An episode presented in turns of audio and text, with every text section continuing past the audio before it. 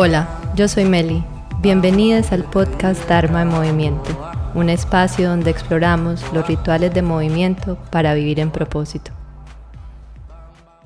En este episodio vamos a hablar de la neuroplasticidad, esa habilidad que tenemos de remoldear nuestro cerebro y de cambiar nuestros patrones de comportamiento. En los episodios anteriores lo nombré, y hablé de esto como esas experiencias habituales que van marcando estos patrones de comportamiento, como las hendiduras en un cañón. Y durante los últimos episodios he hablado principalmente de, estos temas de la neurobiología y del estrés, porque estoy en la preparación de un mini taller de regulación y de transmutación de estrés utilizando las herramientas del entrenamiento mental. Entonces, si este es un tema de interés para ti, te invito a que sigas escuchando este episodio si no has escuchado los anteriores. Creo que dan bastante contexto, pero este también tiene mucha información muy valiosa por sí mismo. Y quise ahondar un poco más en este tema de la neuroplasticidad antes de hablar del el cerebro pensante y el cerebro de supervivencia, como había pensado que este era el siguiente episodio, porque creo que es un concepto muy importante y que además es otra de las bases para entender la importancia del entrenamiento mental.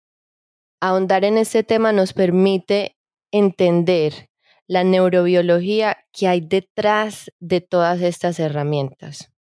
Y aquí voy a compartir un poquito más de las investigaciones científicas que muestran cómo el entrenamiento mental nos permite ampliar el rango de tolerancia a la activación por estrés, que fue el tema principal que tratamos en el episodio anterior.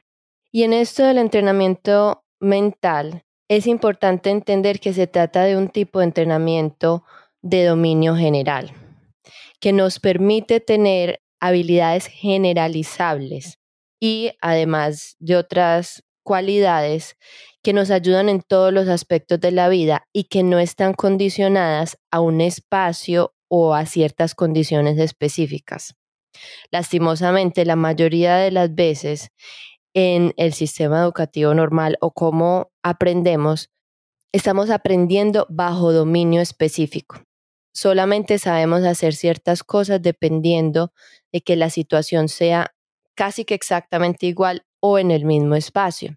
Por eso, para muchos, y esto fue lo que observé yo y, y lo mencioné en uno de los primeros episodios del podcast, es que yo observaba que estaba en mi tapete, hacía mi meditación, podía estar ahí por horas porque a mí me encanta, pero luego de eso me iba al trabajo, abría el computador, llegaba el primer correo de un cliente y ¡boom! Hasta ahí llegaba todo ese estado zen.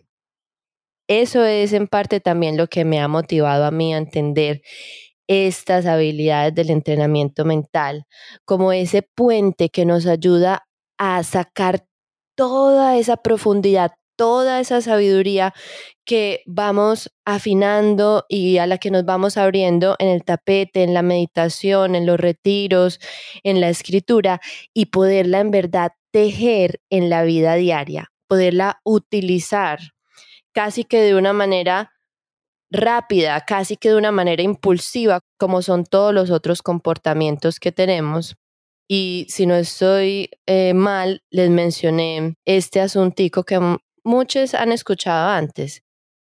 95% de nuestras acciones están bajo control de nuestro subconsciente y solamente 5% de nuestro cerebro pensante.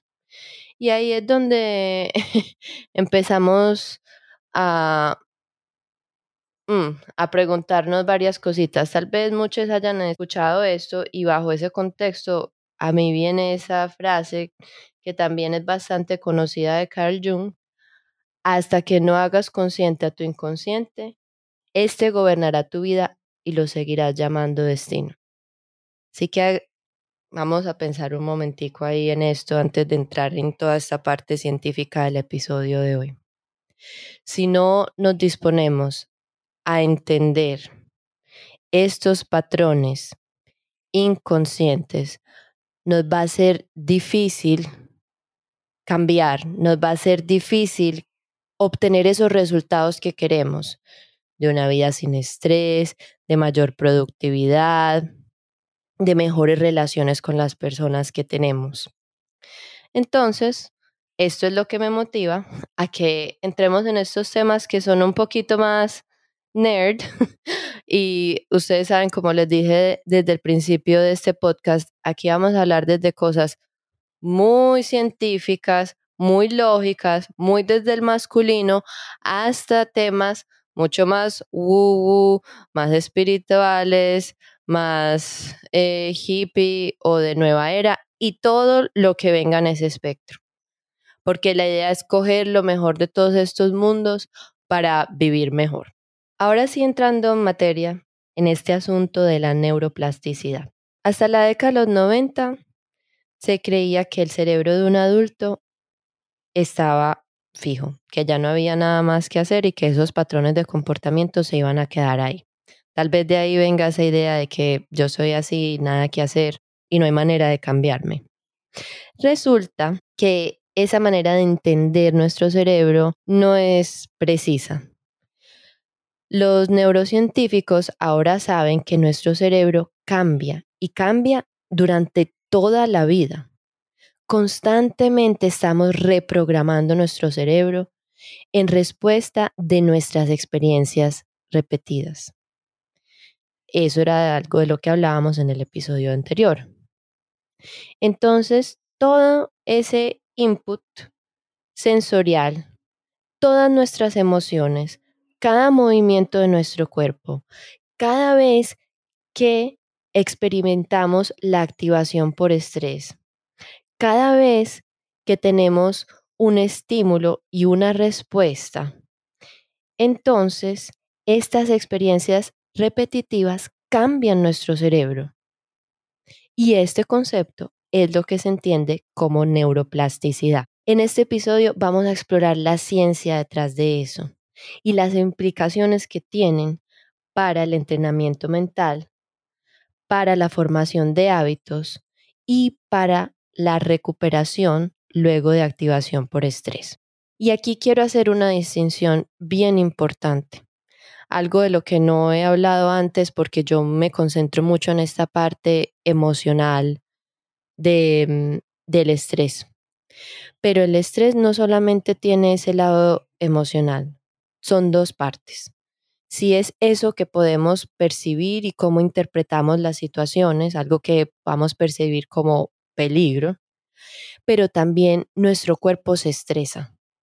Inclusive una persona en coma que haya pasado por una cirugía traumática, y esto también se ha visto ya en estudios científicos, puede demostrar señales de estrés. Porque, digamos que, entre comillas, aunque no esté consciente, su cuerpo está absorbiendo todas estas experiencias que le están pasando y de alguna manera está reaccionando. Hay sensaciones y tal vez subconscientemente también hayan emociones. Inclusive, hay como dato interesante, uno de los factores que más estresa nuestro cuerpo es la luz blanca, esa luz em, de las pantallas, de la oficina, de la electricidad, etc. Esa con la que vivimos día a día. Y el efecto de esta luz blanca es especialmente más importante en las personas que llegan a su trabajo antes de que salga el sol y prenden esa luz blanca y se van después de que cae el sol, que es un fenómeno muy común en el hemisferio norte. A mí me pasó mucho cuando vivía en Nueva York, donde uno no ve, uno no ve el sol pero también hoy en día, bajo las exigencias que vivimos en todas partes del mundo, es algo que puede suceder. Para estas personas lo único que existe es la luz artificial. Y esto es uno de los principales factores de estrés en el mundo hoy, porque si uno no recibe la luz del sol, está confundiendo a su cerebro. La luz del sol ejerce un estímulo muy importante sobre la retina que le manda impulsos claros al cerebro y le indica que es de día, que es hora de levantarse, que es hora de empezar una jornada o que ya es hora de descansar. Por eso, bien importante, creo que lo he mencionado antes en otros episodios, apagar las pantallas por lo menos dos horas antes de dormir para no afectar nuestros ciclos circadianos. Otro tema que tenemos más adelante en el podcast. Pero volviendo a lo que quería mencionar aquí, que es lo más importante. Nuestro cuerpo puede estresarse a diario por la vida moderna en la que vivimos. Y varios de los factores a los que estamos expuestos que pueden influenciar este estrés, la luz ultravioleta, la del microondas, la del wifi que utilizamos tanto, y como les decía, la luz de la oficina, el tabaquismo, las infecciones crónicas, los químicos que ingerimos en los alimentos procesados y por ahí pueden escuchar a Chuli desestresándose, sacudiéndose, una de las cosas que podemos utilizar y aprender de los animales. También estos químicos que pueden generarle estrés al cuerpo son cosas que nos aplicamos en la piel, em, los químicos que utilizamos para limpiar la casa, mantenernos en la misma postura mientras trabajamos todo el día. Todos estos son aspectos que pueden estar estresando al cuerpo, que pueden generar muchas de las reacciones que hablamos anteriormente, muchas de las manifestaciones de un rango de tolerancia de estrés angosto, como hablábamos en el episodio anterior. Así que para no irnos por la tangente, continuemos con este tema de la neuroplasticidad, porque por ahí nos podemos ir por muchísimas ramas. Así que recordando un poquito de, ciencia básica. La célula eh, básica del cerebro, del sistema nervioso, es la neurona. Y tenemos nervios que corren por todo nuestro cuerpo. Las cadenas de neuronas a través de nuestro cuerpo y nuestro cerebro son la vía de información en nuestro cuerpo y en nuestra mente. Nuestro cerebro tiene más o menos 86 billones de neuronas. Esta red maravillosa de neuronas en nuestro cerebro se conecta entonces más o menos con un promedio de miles de neuronas en el resto de nuestro cuerpo. Entonces, estas conexiones entre neuronas se conoce como redes neuronales. Cualquier experiencia repetida nos lleva a desarrollar y a fortalecer las diferentes vías neuronales.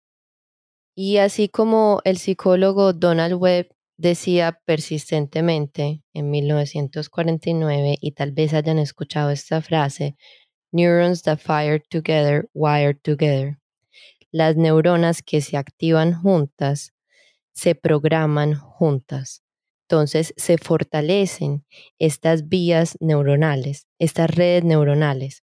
Toda experiencia repetida puede cambiar la función y la estructura de nuestro cerebro la maravilla de la neuroplasticidad. Inicialmente, esta reprogramación se muestra en cambios de cómo la sangre y el oxígeno fluye a través de nuestro cerebro. Pero a través del tiempo, diferentes áreas de nuestro cerebro pueden encogerse, por decirlo así, o expandirse de acuerdo a estas experiencias repetidas. Y aquí es donde viene esa analogía que utilicé en el episodio anterior de los cañones, como el cañón de Colorado, que nos ayudan a entender cómo se hace este proceso de reprogramación. Y aunque geológicamente no pase así como en esta analogía, vamos a imaginarnos que estamos en la mesa de Arizona. Es un lugar así plano, perfectamente plano. Y la primera vez que cae lluvia muy fuerte, en verdad no pasa nada. Pero supongamos que se hace, por algún motivo, una hendidura sobre esa mesa. La próxima vez que llueve, ¿por dónde se va a ir el agua? Por esa hendidura. Y la próxima vez, esa hendidura se va a hacer aún más cóncava y se va a ir formando cada vez más, se va a ir afianzando cada vez más esa hendidura. Y así se va haciendo un arroyo y eventualmente se va abriendo más y más espacio hasta que se forma un cañón. Y ahora, si ese cañón está muy grande, pues inevitablemente el agua se va a ir por ahí. Más o menos así funciona o pasa en nuestro cerebro. Cada vez que repetimos más estos patrones, la respuesta se hace más rápida, más automática, más inconsciente. Y lo mismo pasa con los hábitos, digamos, positivos y que queremos cultivar, que fue algo de lo que hablé en uno de los primeros episodios de este año eh, sobre los hábitos atómicos. Así que esto hace que sea más fácil repetir una experiencia o también puede ser que se haga más difícil no reaccionar de una manera porque estamos programados de esa manera. Y por lo mismo ese es el reto de instaurar un nuevo hábito o una manera de reaccionar. La neuroplasticidad tiene implicaciones muy poderosas en ambas direcciones. Y eso es bien importante entenderlo porque el cerebro puede ser reprogramado. Esa es la buena noticia. Eso quiere decir, para reprogramarlo, tenemos que vivir las experiencias del mundo exterior. Esto no es algo que se puede hacer solamente adentro y yo decir, de ahora en adelante ya nunca más voy a ser grosera, ya nunca más voy a eh, responder así, ya no voy a ser reactiva. No, tenemos que vivir esas experiencias del mundo exterior, practicar en espacios seguros, en mi caso, un tapete de yoga, y luego exponernos a practicarlas en el mundo exterior, eso que aprendemos ahí en un, en un lugar de control, en un lugar, digamos, que es como ese laboratorio. Igualmente, si tenemos patrones de pensamiento repetitivos o experiencias repetitivas asociadas a la activación de estrés, esto también tiene implicaciones eh, de neuroplasticidad. Por eso se dice que la conversación más importante que tenemos es la que llevamos con nosotros mismos y de ahí es donde viene una de las bases de mm, estas técnicas de entrenamiento mental. Porque eso que hacemos, que decidimos hacer durante los momentos de activación de estrés, puede reprogramar nuestra respuesta de estrés en el futuro. Vamos a ver algunos ejemplos de neuroplasticidad en la dirección que no es tan conveniente. Estrés prolongado, trauma, depresión, ansiedad, estrés postraumático, todos tienen conexión con la reducción de el desempeño cognitivo y los problemas de la atención y la memoria. ¿Por qué? Bueno, con estrés y trauma repetitivo, las estructuras del hipocampo, que es la parte del cerebro asociada con la memoria explícita, cambian. Varios estudios de imágenes de cerebro, personas que están experimentando estrés postraumático, han mostrado cómo se reduce significativamente el tamaño de este hipocampo, el lugar donde guardamos la memoria, en comparación con personas que no están pasando por estrés postraumático y que tienen la misma edad, el mismo género y digamos, muy entre comillas, tienen situaciones similares. Este estudio se ha hecho con veteranos de la guerra de Vietnam, con personas de las fuerzas de Estados Unidos y valga la claridad, la mayoría de estos estudios se han hecho en Estados Unidos, así que esto pues pone cierto contexto y que han sufrido estrés postraumático y también con personas sobrevivientes de abuso durante la niñez. Pero no nos tenemos que ir em, a situaciones, digamos, tan traumáticas. Inclusive, en el mundo común y corriente, en nuestra experiencia mundana, el estrés y la preocupación crónica han demostrado tener estos efectos no deseados de neuroplasticidad. Las personas que se preocupan todo el tiempo tienen la amígdala mucho más gruesa. Solamente para claridad vamos a hablar un, segundito aquí de qué es la amígdala. Es una parte del cerebro de supervivencia que es responsable de la neurocepción, es decir, esa parte que evalúa de forma inconsciente si em, algo es una amenaza.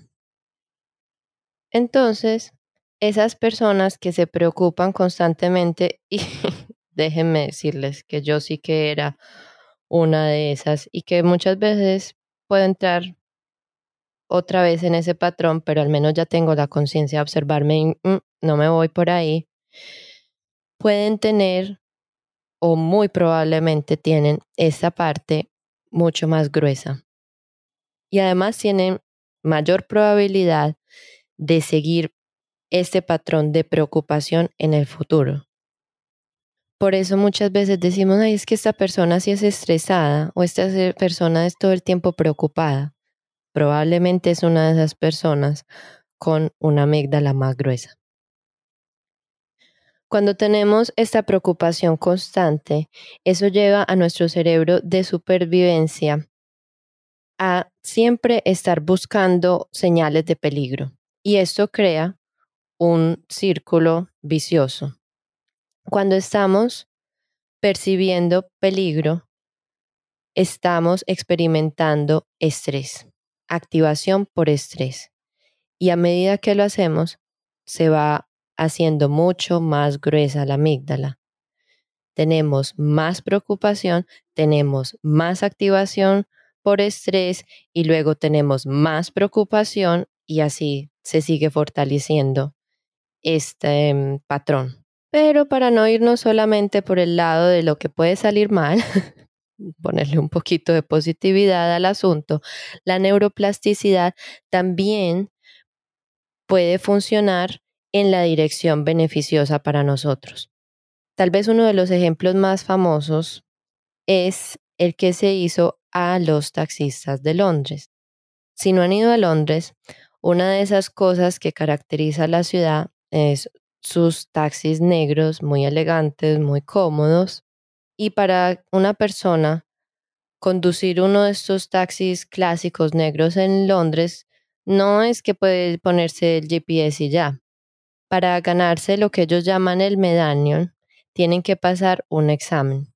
Y tienen que pasar muchos años aprendiéndose lo que ellos llaman the knowledge o el conocimiento, que es todas las rutas del centro de Londres y aprendiéndose todas las calles, que son más o menos seis millas cuadradas, y estas no son callecitas sencillas o como es en Nueva York, en Manhattan, que es una escuadra, no, son un montón eh, de calles en diferentes direcciones y formas con sus nombres, generalmente no son números.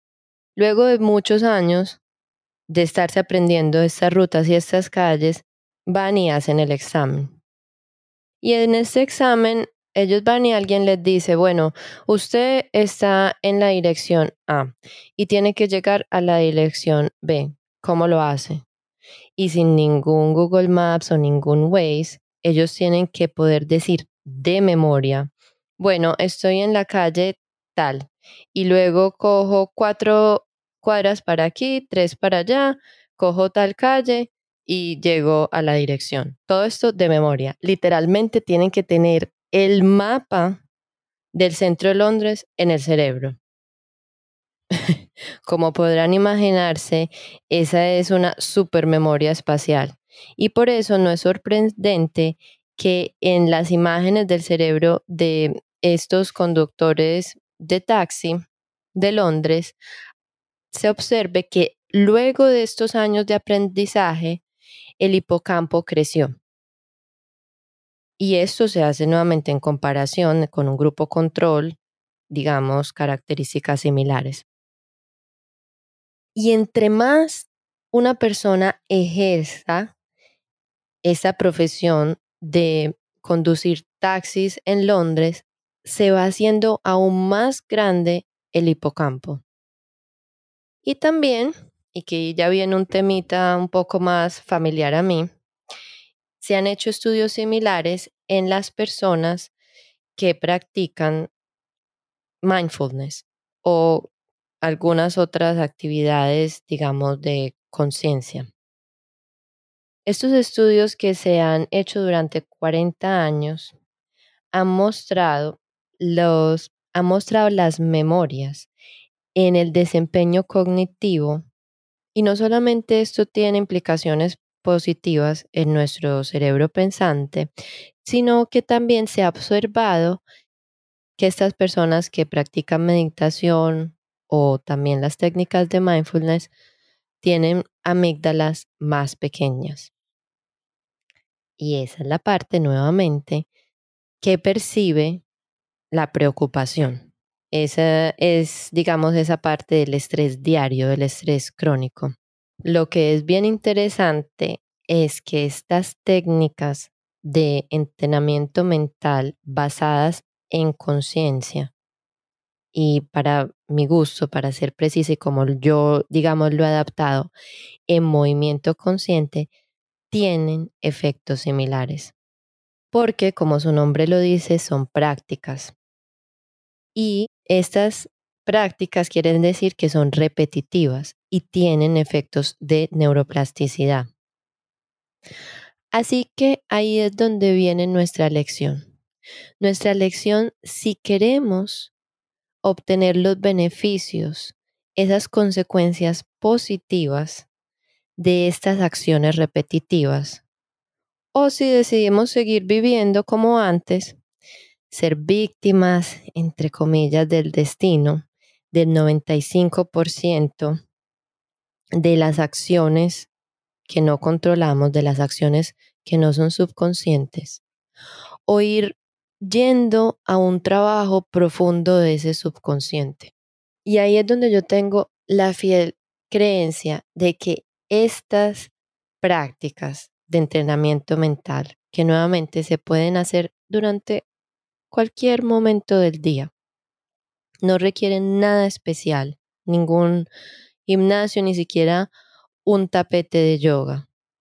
Nos dan la posibilidad de que todo lo que aprendemos a través de otras modalidades, ya sean de movimiento, ya sean a través de la terapia, ya sea eh, desde la astrología, desde la meditación, la reflexión escrita, el trabajo de sombras, toda esa sabiduría que tenemos ahí, todos esos momentos de wow o aha moments, como se dice en inglés, se pueden tejer al diario, se pueden hacer una realidad consciente cuando utilizamos esta herramienta del entrenamiento mental. Sin embargo, si decidimos seguir viviendo en este piloto automático, estamos permitiendo que estos hábitos inconscientes y estos patrones de comportamiento dirijan nuestras experiencias